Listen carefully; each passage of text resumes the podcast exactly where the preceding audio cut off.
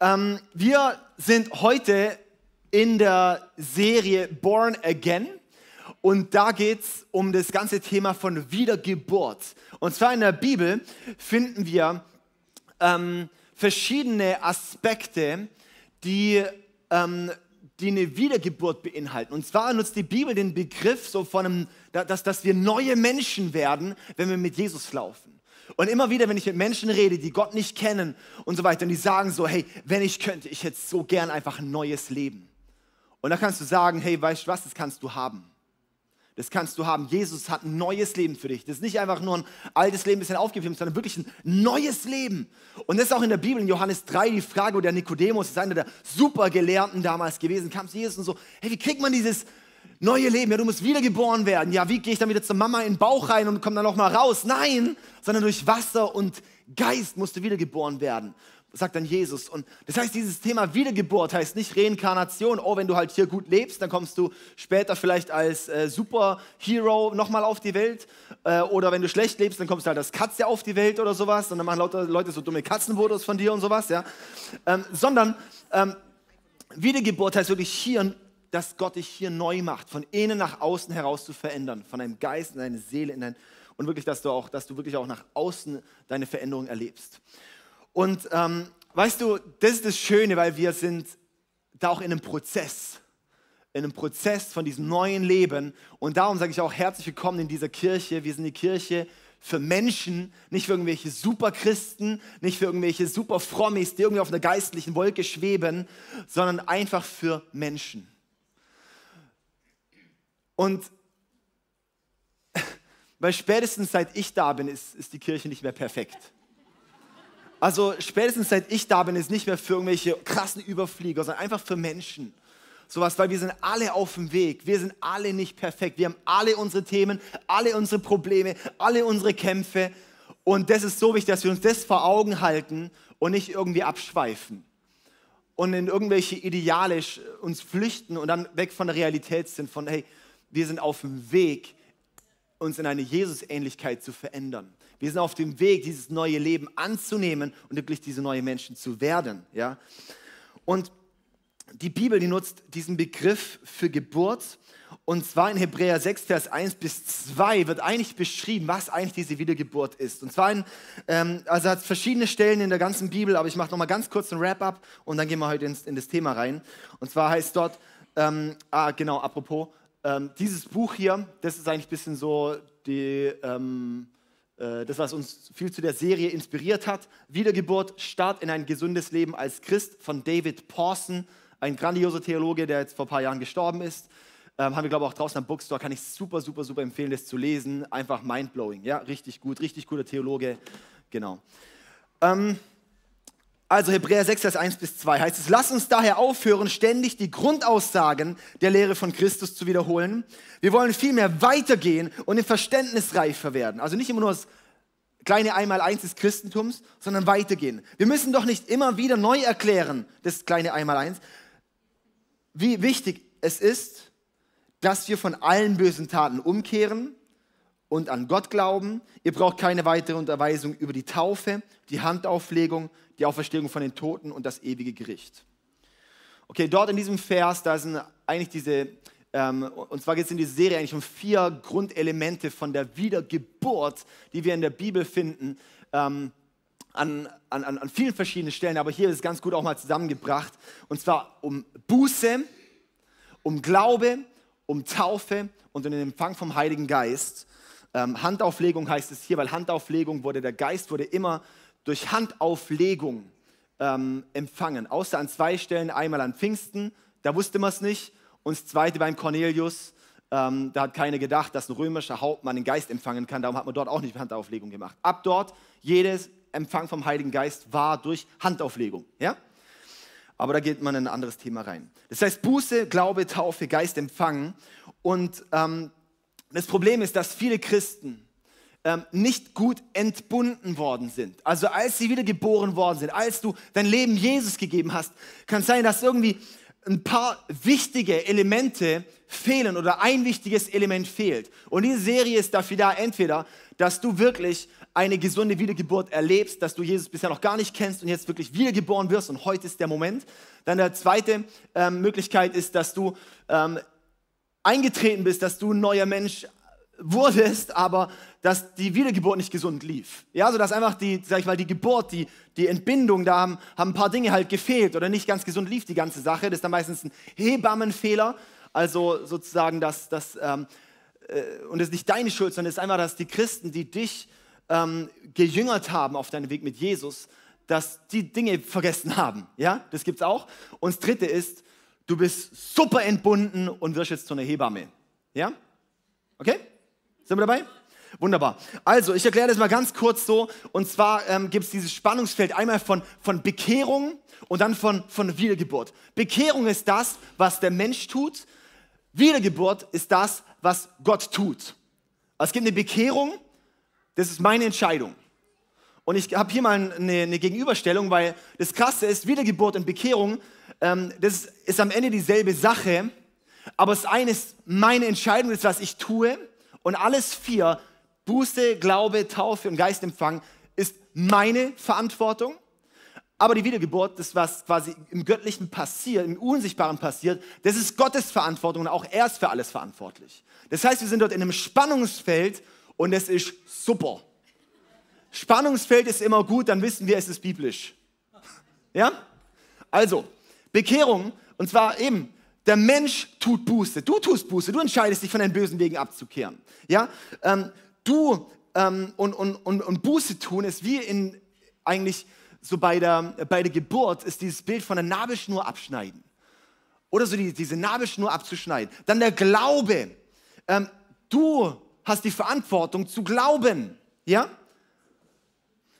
Dann du hast die Verantwortung, dich taufen zu lassen. Und du hast die Verantwortung, dich vom Ge quasi zu sagen, ja, ich möchte den Heiligen Geist empfangen. Aber Gottes Verantwortung ist es, er schenkt überhaupt die Buße. Er schenkt, dass dein Herz überführt wird, dass du umkehren möchtest. Er schenkt dir Glauben, den kannst du nicht selber produzieren. Er tut etwas in der Taufe. Er verändert dort was. Und er sendet den Heiligen Geist, er gießt den Geist Gottes aus. Ja, also das heißt, es ist ein Spannungsfeld von Gott tut und der Mensch tut. Ja, okay? Also, ähm, die Wiedergeburt, auch diese vier Elemente finden wir eigentlich an, eben haben, haben wir schon eine andere Predigt gehabt vom Lukas vor zwei Wochen, der, wo es ein bisschen äh, mal eingeführt hat. Das wird, diese vier Elemente, die werden beschrieben, ähm, also die, die, die werden angekündigt in den Evangelien, also Jesus kündigt es an in den Evangelien. Es wird ausgeführt in der Apostelgeschichte und in den Briefen wird es beschrieben, dass es so getan wird. Ja? Also, gut. Aber heute schauen wir auf die, die zweite Komponente quasi, nicht auf Buße, ging es letzte Woche, sondern heute ums Thema Glaube. Und Glaube ist die wichtigste Komponente von diesen Vieren. Also Glaube ist die wichtigste Komponente, weil Glaube, sehen wir in der Bibel, der Glaube ist es, der uns rettet. Wiedergeburt und Rettung ist nicht identisch. Also Rettung bedeutet, wenn du jetzt stirbst, dann kommst du in den Himmel. Wiedergeburt ist dafür da, dass du auf dieser Erde befähigt lebst als neuer Mensch und das Königreich Gottes verbreiten kannst. Das ist Wiedergeburt. Rettung ist quasi der, der Eintritt und die Wiedergeburt ist die Veränderung. In Markus 16, 16 sehen wir zum Beispiel diesen Vers, wer glaubt und getauft wird, wird gerettet. Wer aber nicht glaubt, geht verloren. Nächste Woche Taufe, das wird super spannend, da wird die Sarah predigen. Ähm, da sage ich euch, das äh, bläst dich weg, hey. Die Predigt, die wird brutal. Ja. Aber wer glaubt und getauft wird, wird gerettet werden. Wer aber nicht glaubt, geht verloren. Das bedeutet, nicht wer nicht getauft ist, geht verloren, sondern wer nicht glaubt, geht verloren. Das heißt, der Glaube ist es, der rettet. Gell?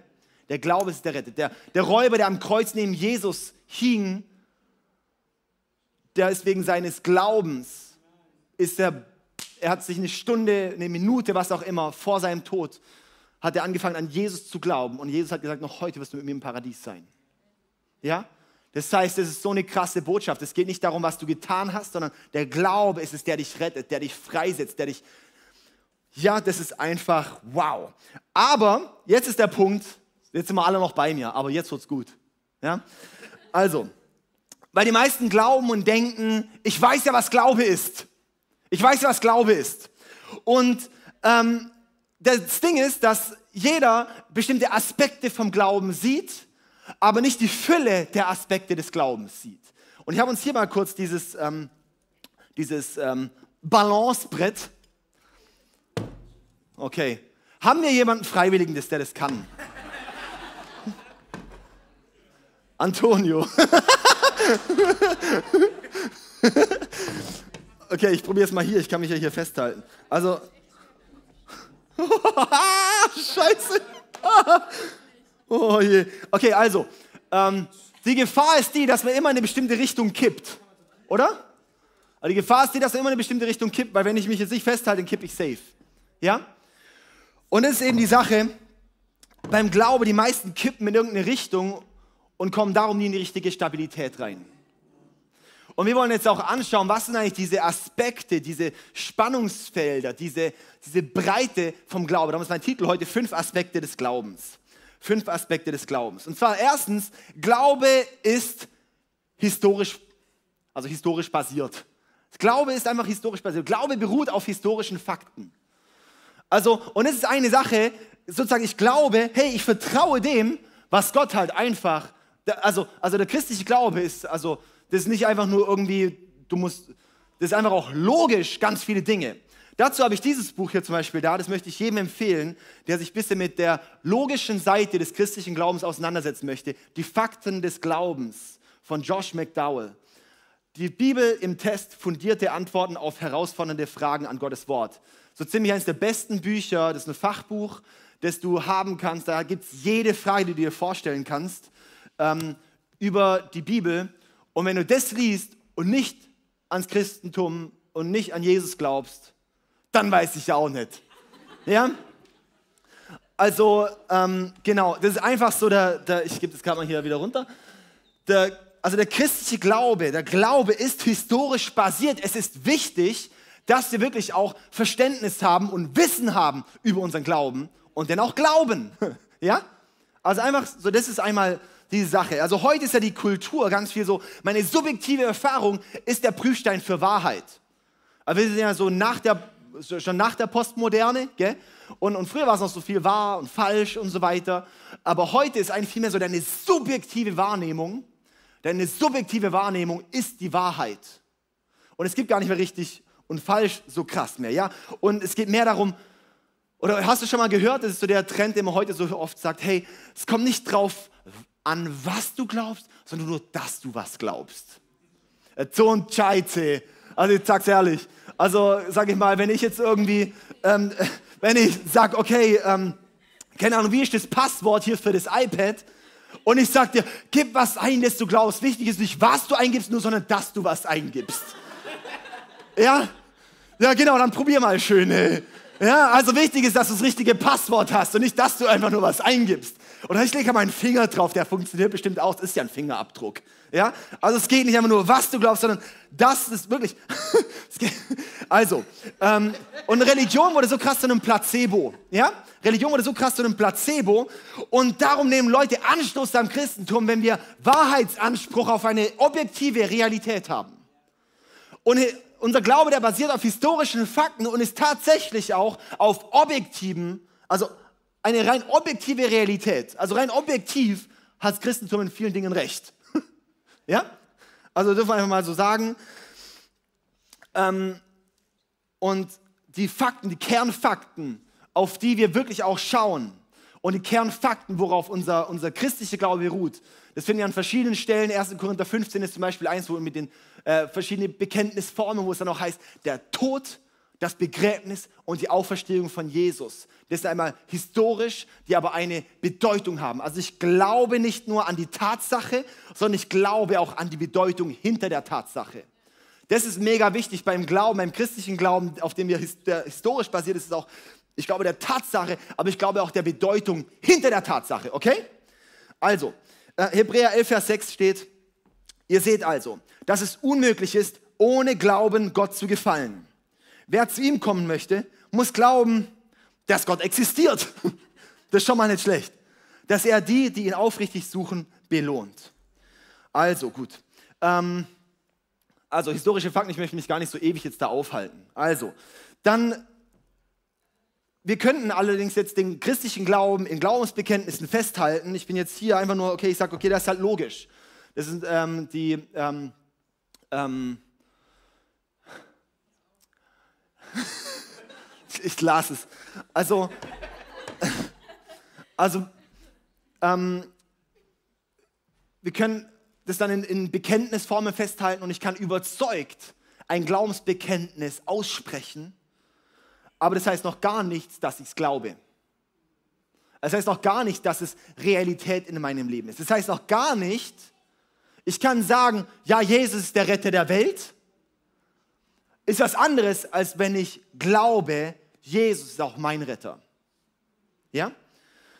Also wenn dieser Glaube an eine Sache nicht eine persönliche Beziehung mit sich bringt, dann bringt es auch nichts. Es gibt Leute, die haben es rein wissenschaftlich verstanden, aber es ist keine Beziehung da. Das bringt dann auch nichts. Ja? Und darum ist der zweite Punkt, Glaube ist persönlich erlebt. Also Glaube ist persönlich. Ihr kennt auch immer nur das erste Wort. Glaube ist historisch, Glaube ist persönlich. Und zwar der Glaube ist ein persönlicher Glaube an die Person Jesus Christus. Es ist nicht nur historische Fakten, sondern es ist auch, und jetzt kippen wir halt in die andere Richtung. Genau. Oder wir lassen es. Ich will nur mal wieder, dass man wieder ein bisschen wach wird. So, oh, kippt jetzt um oder lasst das. Also, ähm, und es braucht, und es ist wichtig, wir brauchen eine Übertragung von der objektiven Information über Jesus zum subjektiven Vertrauen in Jesus. Wir brauchen eine Übertragung vom Objektiv, von der objektiven Information über Jesus zum subjektiven Vertrauen in Jesus.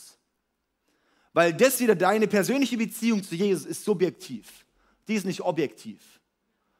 Die kann, die kann dir auch jeder absprechen, wenn sie für dich eine Realität ist. Dann können alle Leute sagen, was sie wollen, aber sie ist real für dich.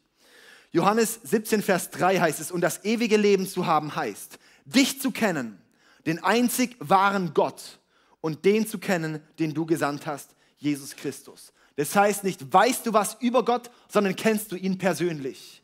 Und das ist die Sache, wir haben so viel in Deutschland, das ein christliches Abendland noch ist, ja, ähm, haben Leute eine christliche Prägung, Rallye-Unterricht und so weiter. Und sie, viele Leute sagen, ja, ich glaube schon an Gott, ich glaube an ein höheres Wesen, ich glaube irgendwie schon so das Ganze. Und ich war in der Kirche und ich wurde ja als Kind getauft und ich habe ja hier mal, ich hab, war Ministrant und so weiter, ja. Aber sie kennen Jesus nicht persönlich. Wenn du Jesus nicht persönlich kennst, dann ist alles, was du über ihn weißt und was du gelernt hast, bringt nichts. Es braucht die persönliche Beziehung, ja. Und ich möchte uns hier mal ein Bild äh, zeigen, und zwar das ist so eine schöne Weggabelung.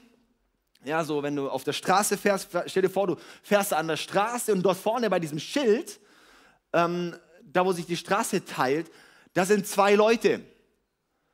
Der eine ist tot und der andere ist lebendig. Welchen fragst du nach dem Weg? Den lebendigen würde ich sagen, oder? Ja? Also, wir glauben, an Jesus, der ist gestorben, der wurde begraben, aber ist auferstanden. Was heißt es? Er lebt heute noch. Das heißt, ich habe heute eine Möglichkeit in eine persönliche Beziehung mit ihm. Das heißt, Jesus, sein Grab ist leer und er lebt heute noch. Mohammed, sein Grab ist voll und er ist tot.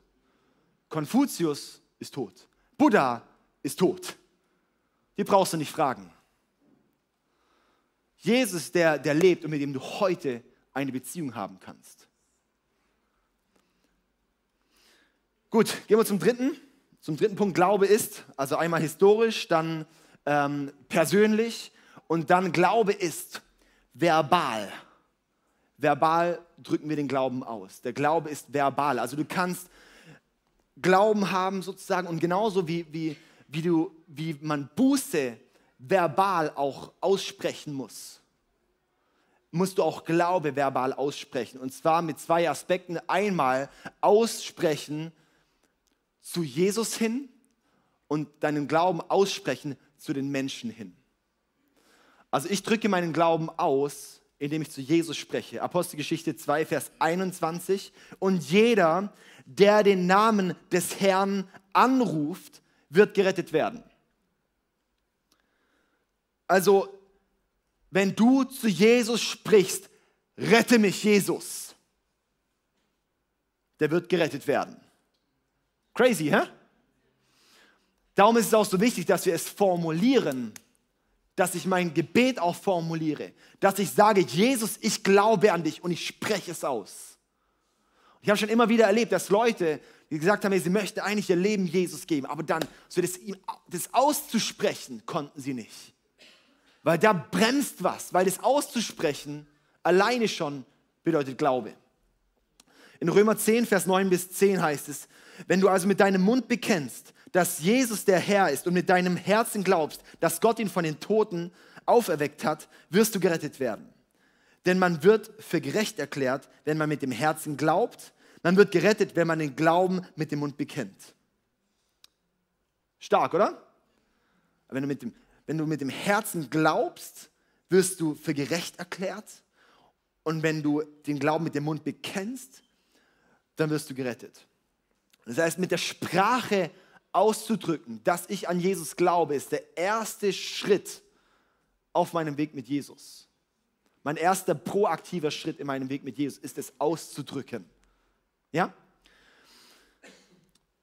Also ist mein Bekenntnis gegenüber Gott. Dann ist aber auch das Bekenntnis gegenüber Menschen. Weil diese Verse, und zwar gibt es da auch äh, die Fragen, weil das eine heißt, hey, der Glaube gegenüber Gott ist wichtig, aber das, wer es auch mit dem Mund bekennt, bekennen ist eigentlich nicht nur Gott gegenüber, sondern Menschen gegenüber. Also darum braucht es auch ein Bekennen zu Menschen, zu sagen, hey, und das war in der Bibel schon immer der, die Grundlage, auch das, das Zeichen dafür, dass Menschen mit Jesus gelaufen sind, war, dass sie anderen Menschen erzählt haben von ihrem Glauben an Jesus. Also sie haben da schon Leuten das, das gesagt, das Bekenntnis gegenüber von Menschen. Und wenn Jesus der Herr ist, muss es auch mit anderen geteilt werden. Und da gibt es einen starken Vers in Matthäus 10, Vers 32. Wer sich vor den Menschen zu mir bekennt, zu dem werde ich mich auch vor meinem Vater im Himmel bekennen. Wer sich vor den Menschen zu mir bekennt, Matthäus 10, Vers 32, zu dem werde auch ich mich vor meinem Vater im Himmel bekennen. Also wer sich zu Jesus bekennt, zu dem wird sich Jesus dann auch bekennen. Das ist eine ziemlich krasse Aussage, weil ist auch, dann geht es ja auch noch ein bisschen weiter, wer sich halt nicht zu ihm bekennt, zu dem wird sich Jesus auch nicht bekennen. Da kommen wir aber nachher noch ein bisschen dazu.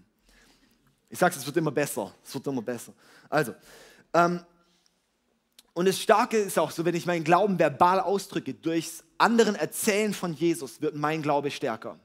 Aber wenn ich anderen Menschen von meinem Glauben erzähle, wird mein Glaube stärker. Jedes Mal, wenn ich mit jemandem über Jesus rede, denkst du danach, da passiert was in mir, da bewegt sich was in mir, das baut mich auf.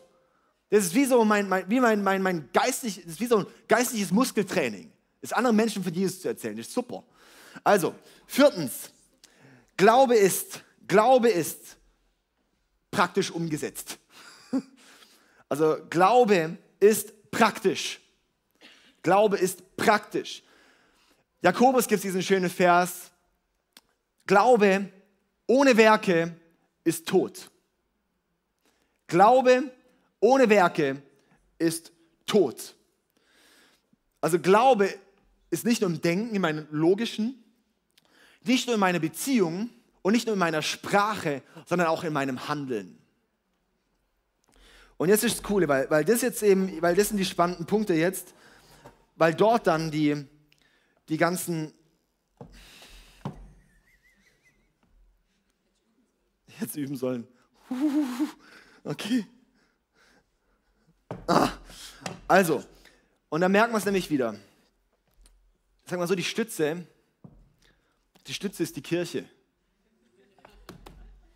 Ja? Und wenn du nicht Leute hast, die dich manchmal ein bisschen erden, und dir eine Balance geben dann wirst du in die Richtung kippen. Und dann wird es komplett kippen. Und du brauchst was, wo du gestützt wirst. Und da kann es sein, dass jemand dir ein Gegengleichgewicht gibt. Weil alleine würdest du vielleicht einfach nur, nur in diese Richtung hier sein. Weil dann gibt es die einen, die gehen voll in dieses radikalst, ohne, ähm, wie es Dietrich Bonhoeffer genannt hat, die billige Gnade. Die billige Gnade ist einfach, ah cool, ich habe mich ja bekehrt und ab damit habe ich meinen Freifahrtschein. Ich habe mit einem ähm, Typ mal geredet, der hat sich bei uns für Jesus entschieden und der ist dann irgendwann krass gekippt, hat einfach komplett sein Leben einfach komplett gegen die Wand gefahren und so weiter und findet es immer noch toll.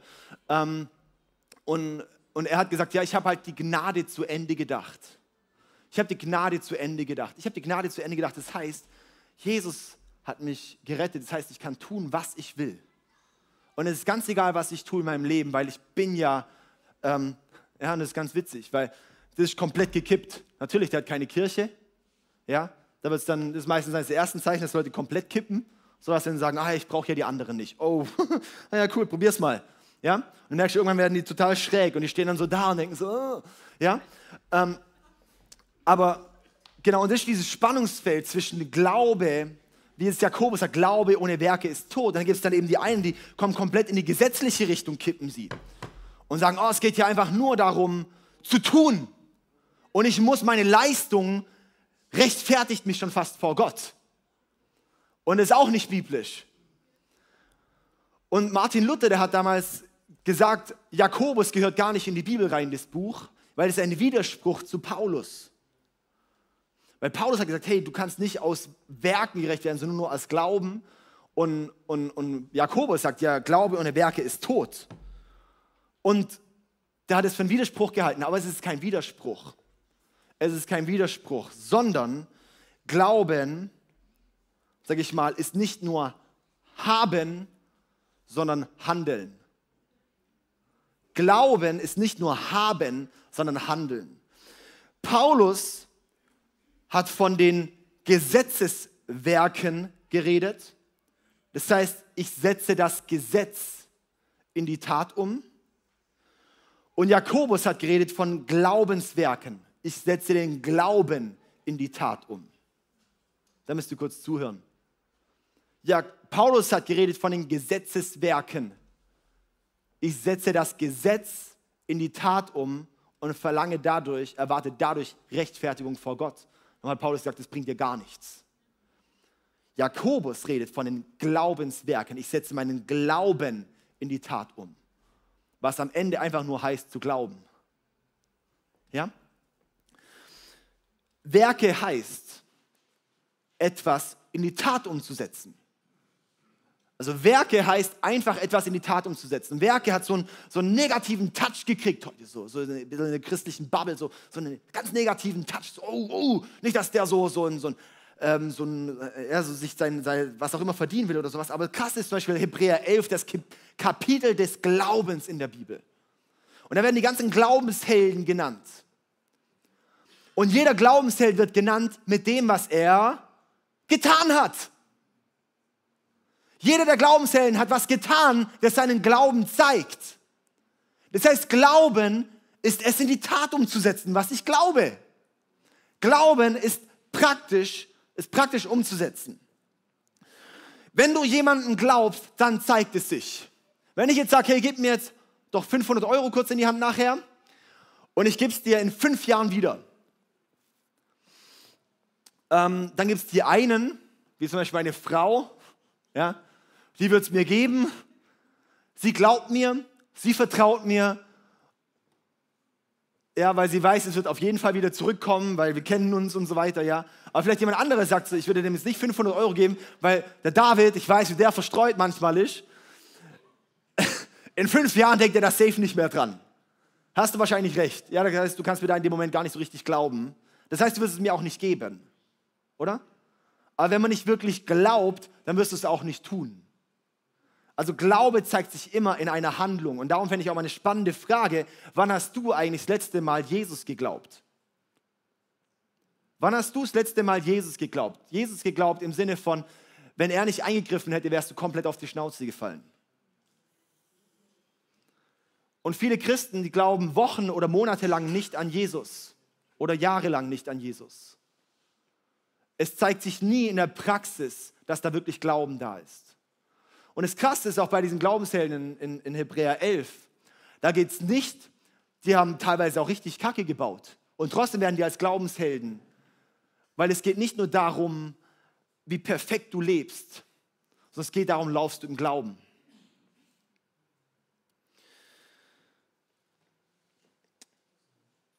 Glauben ist nicht nur übereinzustimmen mit dem, was Gott sagt, sondern umzusetzen, was Gott sagt. Das ist ein Nugget. Glauben ist nicht nur übereinzustimmen mit dem, was Gott sagt, sondern umzusetzen, was Gott sagt. Wenn wir jemanden glauben, dann tun wir, was er sagt. Und wenn Jesus sagt, das Erste, was du ihr tun sollt, wenn jemand mit mir leben möchte, ist, sich taufen zu lassen.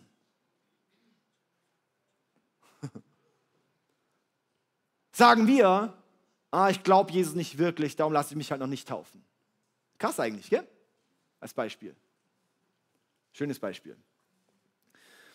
Okay, also wir haben hier immer dieses Balancebrett und wir brauchen, wie heißt denn das eigentlich richtig? Balancebrett, oder? Passt schon. Ich probiere es nochmal. Jetzt mit einem Fuß drauf geht's, hä? Okay, also, und wir brauchen einander, um auch ins Gleichgewicht zu bringen. Ja? Und vielleicht denkst du dann schon mal, ja, ich kann mich mal kurz loslassen oder so. Ah ja. Aber ein Dauerzustand ist es nicht. Ja? Okay. Und dann der fünfte Punkt ist, Glauben ist oder wird kontinuierlich gehalten. Glauben ist kontinuierlich. Glauben ist kontinuierlich. Ja? Und jetzt, äh, das ist ein super wichtiger Punkt. Im Alten Testament gibt es das Wort Glaube, das kommt ein paar Mal vor. Und ähm, das heißt, richtig, richtig eigentlich ausgedrückt, äh, einer Sache den Glauben halten. Also Glauben im Alten Testament ist einer Sache den Glauben zu halten. Im Neuen Testament ist das Wort Pistis ähm, und da, ähm, das ist was im Englischen sogar schon ein bisschen näher dran, so mit, mit ähm, was ist Faith oder sowas, keine Ahnung, auf jeden Fall. Äh, Pistis heißt vielmehr Glauben, Vertrauen und Treue. Also ich vertraue und ich bin treu, okay? Und jetzt, äh, jetzt ganz kurz in die Grammatik. Ich habe gestern mein ganzes äh, Griechisch-Zeug von früher wieder rausgekramt, dann hat man nochmal genau geschaut. Und zwar ist es, war ich überfordert, aber ich habe es dann noch ein bisschen gecheckt wieder. Und zwar, ich habe gedacht, das habe ich alles mal gelernt. Verrückt! Ja, also, ähm, und zwar gibt es Dinge, verschiedene Stellen, ähm, wo es um einen ersten Glaubensschritt geht. Und zwar ist das eine, eine Zeitform, die heißt Aorist. Und das ist ein in der Vergangenheit abgeschlossener Zeitpunkt. Ähm, und mit diesem einmal in der Vergangenheit, dieser abgeschlossene Zeitpunkt, das ist nur immer der Eintritt ins Glaubensleben. Sozusagen, es gibt immer ein es gibt immer ein erstes Mal, einen ersten Schritt, einen ersten Glaubensschritt. Und ab dem Punkt ist eine Zeitform, die wir im Deutschen gar nicht haben. Im Englischen haben wir es ein bisschen ähnlicher. Und zwar ein, eine, eine kontinuierliche Gegenwartsform. Das heißt, von diesem Glaubensmoment an glaube ich immer weiter. Also ich habe nicht einfach einmal geglaubt in der Vergangenheit, sondern ich glaube von dort an immer weiter. Und jetzt ein paar spannende Verse. Matthäus 7, Vers 7. Bittet und ihr werdet erhalten, sucht und ihr werdet finden, klopft an und die Tür wird euch geöffnet werden. Wo es nicht heißt, klopf einmal, bitte einmal, sondern tut es die ganze Zeit wiederkehrend, wiederkehrend, wiederkehrend, wiederkehrend, wiederkehrend. Danach, wo es dann auch heißt, wenn wir, wenn wir Gott darum bitten, uns den Heiligen Geist zu schenken, wird er ihn uns auch geben. Wo es dann auch nicht ist, bitte ihn einmal, sondern es geht um ein Lebensstil des Bittens. So oft sagen Leute, ja, ich habe ja schon mal für gebetet und es kam halt nichts. Und ich sage, ja, dann musst du die Bibel halt richtig lesen. Und zwar, es geht nicht darum, einmal zu bitten, sondern es geht darum, ständig, die ganze Zeit, bis du es hast, zu bitten. Nicht loszulassen, bis du es bekommen hast. Johannes 3, Vers 16.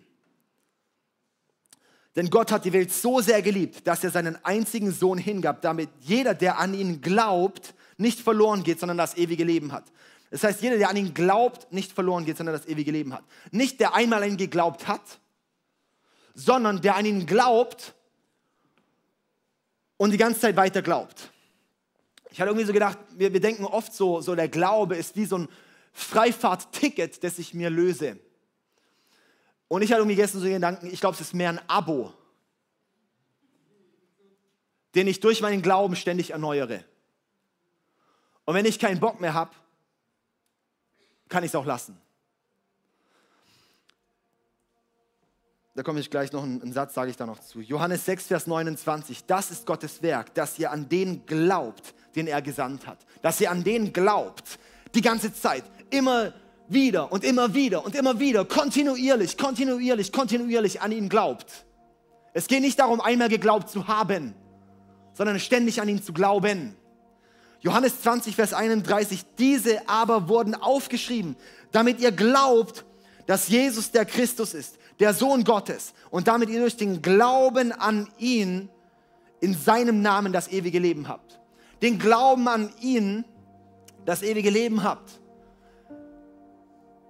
Nicht indem du einmal dir ein Ticket gelöst hast, sondern indem du an ihm dran bleibst, beständig, beständig, beständig. Darum diese Verse, wenn ihr in mir bleibt und ich in euch, das ist die Bibel voll davon. Und es gibt diese Formulierung, einmal gerettet, immer gerettet. Das ist eine menschliche Formulierung, eine christliche Formulierung, die es nicht in der Bibel gibt. Die es nicht in der Bibel gibt. sondern in der Bibel gibt es nur Glauben und dran zu bleiben. Glauben und dran zu bleiben. Und jetzt ist das Krasse, weil eigentlich als Christen haben wir immer diesen Begriff Heilsgewissheit. Heilsgewissheit. Das bedeutet, ich weiß, also ich weiß, dass wenn ich heute sterbe, ich bei Jesus bin, hundertprozentig, für mich gar keine Frage. Gar keine Frage. Und wenn du Jesus liebst, wenn du hier sitzt, dann heißt es auch hundertprozentig. Die Frage ist, bist du in ihm, dann ist er in dir. Ja? Es gibt 80 Stellen im Neuen Testament, dass wir unsere Rettung verlieren können. 80 Bibelstellen, das ist, ein, das ist ein paar mehr, als man so denkt.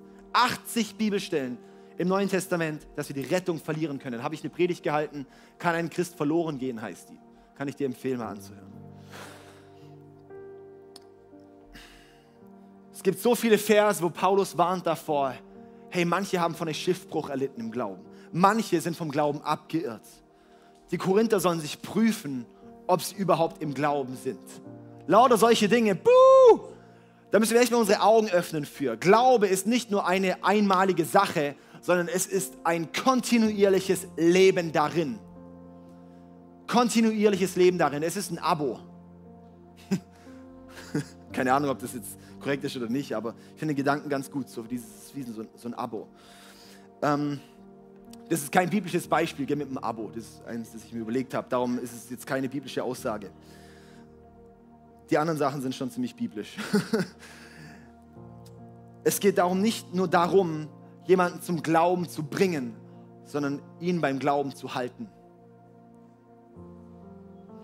Es geht nicht nur darum, jemanden zum Glauben zu bringen, sondern die Person beim Glauben zu halten. Und das ist die Rolle auch von uns als Kirche, Leute. Dass wir hier ein Ort sind, wo Leute zum Glauben kommen und beim Glauben bleiben. Es geht nicht nur darum, einfach mal kurz einen Moment zu haben, sondern wirklich im Glauben zu laufen und zu wachsen und da drin zu sein. Und wenn wir das wieder auch im Aspekt von Wiedergeburt sehen, ist, die Dinge dürfen wachsen. Die dürfen wachsen. Und wenn ich weiß, dass mein Herz rein ist Jesus gegenüber und, und es geht nicht darum, oh Mann, verkacke ich es manchmal, ver, ver, verpasse ich es manchmal, bin ich manchmal einfach, fühle ich, dar, darum geht es nicht. Dafür hat Jesus bezahlt. Es geht nicht nur darum, so, so die ganzen Glaubensherren, die haben so oft verkackt. Aber ihr Herz war immer, am war immer an Jesus dran. Und das ist die Power vom Glauben, ist, dass ich mich nicht in die Pfanne hauen lasse, sondern dass ich an ihm dranbleibe und ihm vertraue und weiter wachse mit ihm. Ja, und, und weiß, dass er bei mir ist und dass ich zu ihm komme und dass ich hier mit ihm bin. Und dass dieser Glaube wachsen darf und wachsen darf und wachsen darf. Also wahrer Glaube ist, den Glauben zu halten.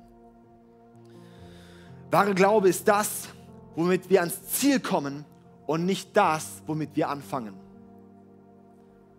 Wahrer Glaube ist das, womit wir ans Ziel kommen und nicht das, womit wir anfangen.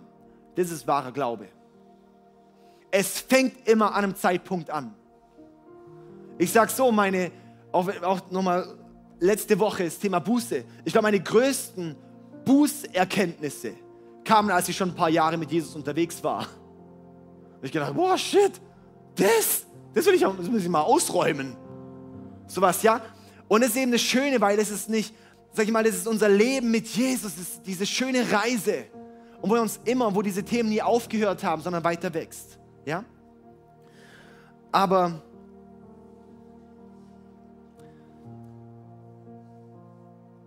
darum brauchen wir einander.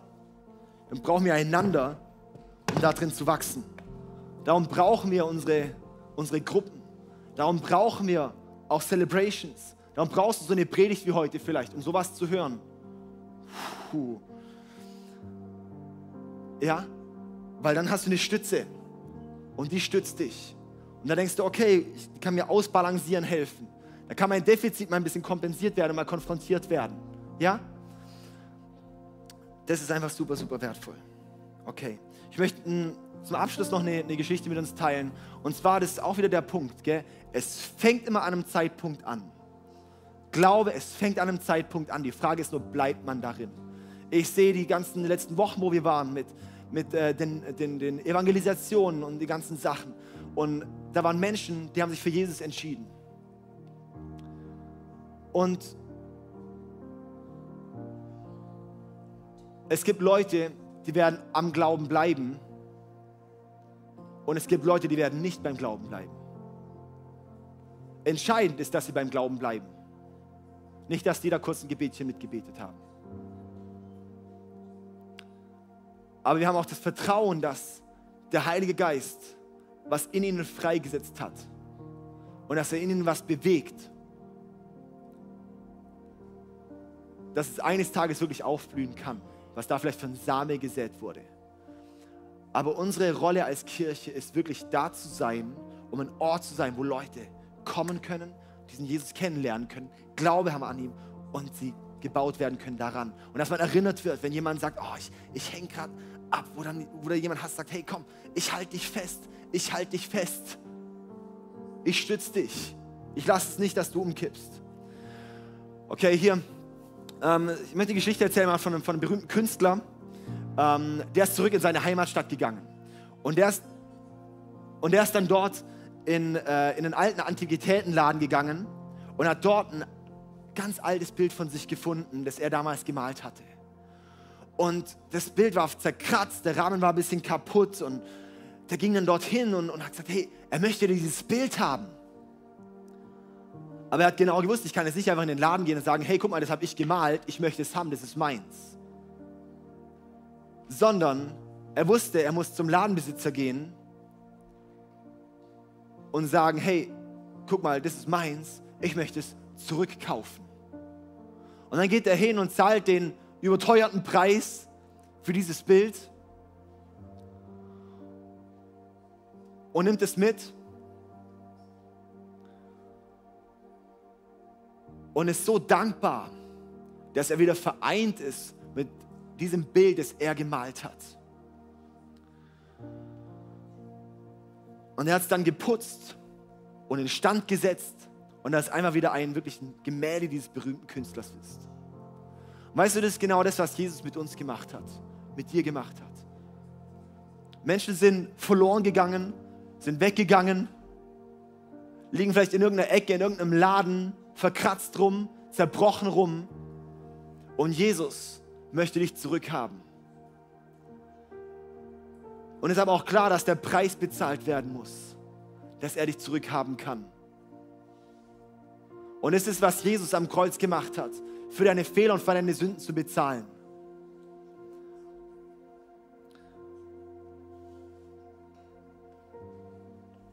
Weil unsere Fehler, unsere Sünden, unsere Kratzer, unsere Dinge, unsere, Weg, unsere Abwesenheit von Gott, die trennt uns von ihm. Und Jesus hat dafür bezahlt und möchte, dass wieder du in Gemeinschaft mit ihm kommen kannst und zurück in diesen Glauben mit ihm kommen kannst und in dieses Leben mit ihm kommen kannst. Dass du wieder in diese Bestimmung kommst, wofür du eigentlich da warst. Ja? Und da möchte ich dich jetzt einladen, heute diesen ersten Schritt dort reinzumachen in das Leben mit Jesus. Ja? Jetzt können wir mal unsere Augen schließen. Und wenn du jetzt merkst, so hey, heute ist dieser Moment, vielleicht warst du schon mal bei ihm, aber du hattest jetzt ein paar Jahre wirklich von, wo du verkratzt wurdest, wo du zerstört wurdest, wo was gebrochen wurde in dir, aber gerade Jesus vor dir steht und dich wieder entdeckt hat. Und er sagte jetzt gerade, ich möchte dich nach Hause holen.